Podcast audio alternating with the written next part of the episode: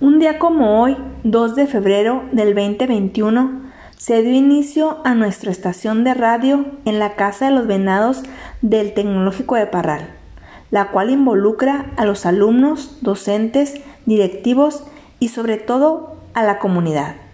Muchas felicidades y gracias por sintonizarnos. La voz del venado.